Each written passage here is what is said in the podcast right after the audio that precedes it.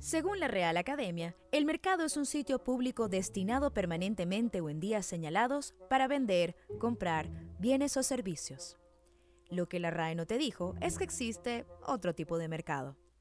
Un sitio público virtual destinado a compartir ideas, perspectivas, creatividad e historias.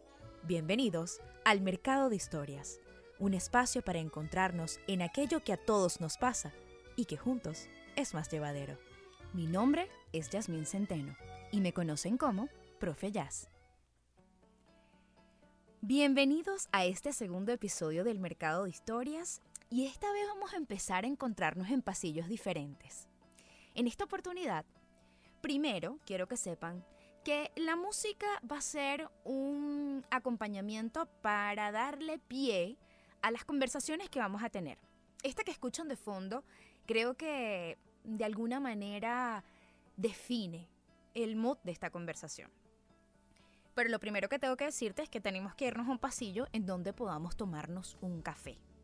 Sí, porque es que esta conversación lo amerita y ustedes saben que en el mercado o en los mercados en general uno consigue un café delicioso. Bueno, este de aquí es el triple porque lo podemos tomar independientemente en la parte del mundo que nos encontremos. En este caso yo me lo tomo desde Venezuela y tú te lo tomas desde donde estés, así que nos podemos encontrar así, como por arte de magia.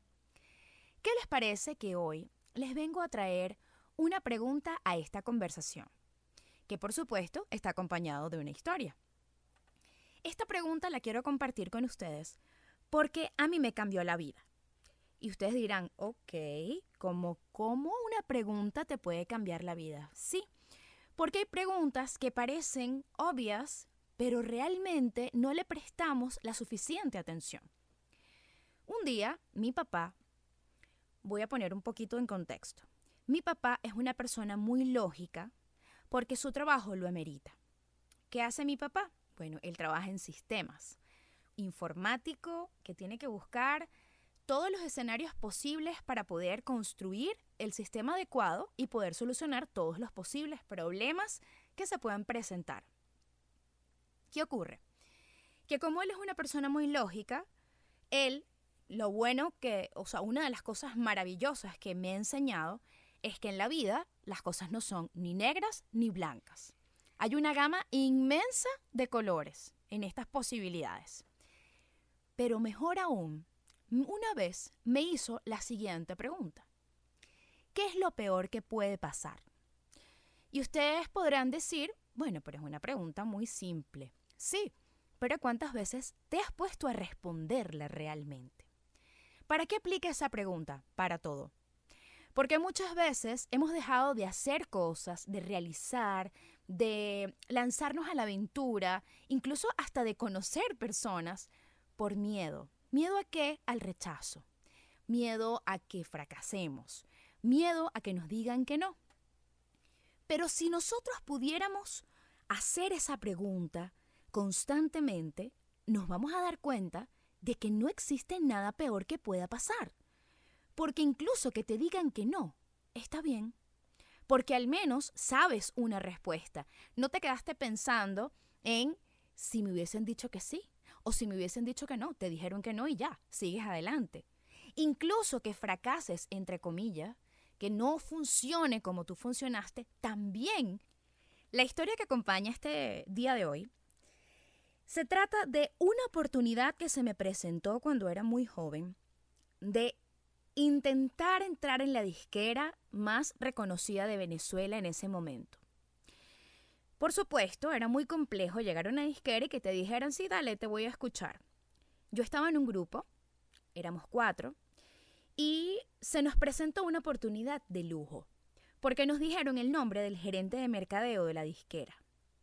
Por supuesto, ¿quién se acerca a una disquera y dice que conoce al gerente del mercadeo? Nadie. Todo el mundo conoce al dueño de la disquera, que en este caso era un cantante muy famoso en Venezuela. Pero nadie sabía el nombre del gerente de mercadeo. ¿Qué hicimos?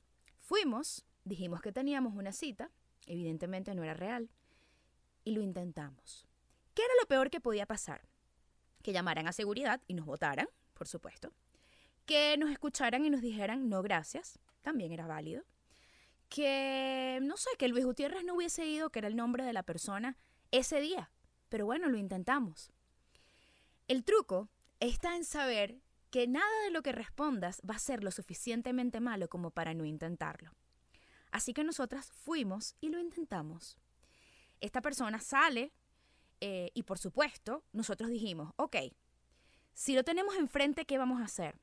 Cantar. Porque en esta oportunidad era la, teníamos que hacer lo que nosotros sabíamos hacer, que era cantar. Y no podíamos perder ese momento de encuentro. Y así fue. Él salió, supimos que era él porque la secretaria le dijo, señor Luis, y empezamos a cantar. Lo que ocurrió después fue una oportunidad que me cambió la vida para siempre, porque nunca pensé que yo había podido cumplir mi sueño de cuando era niña y que a los siete años dije, yo quiero dedicarme al mundo de la música porque yo quiero comunicar algo. Y así pasó. Esa historia es mucho más larga, pero es el perfecto tema para tratar con este cafecito. ¿Qué es lo peor que puede pasar? Nada. No hay nada peor que pueda pasar que no lo intentas. Así que yo hoy les traje esta pregunta.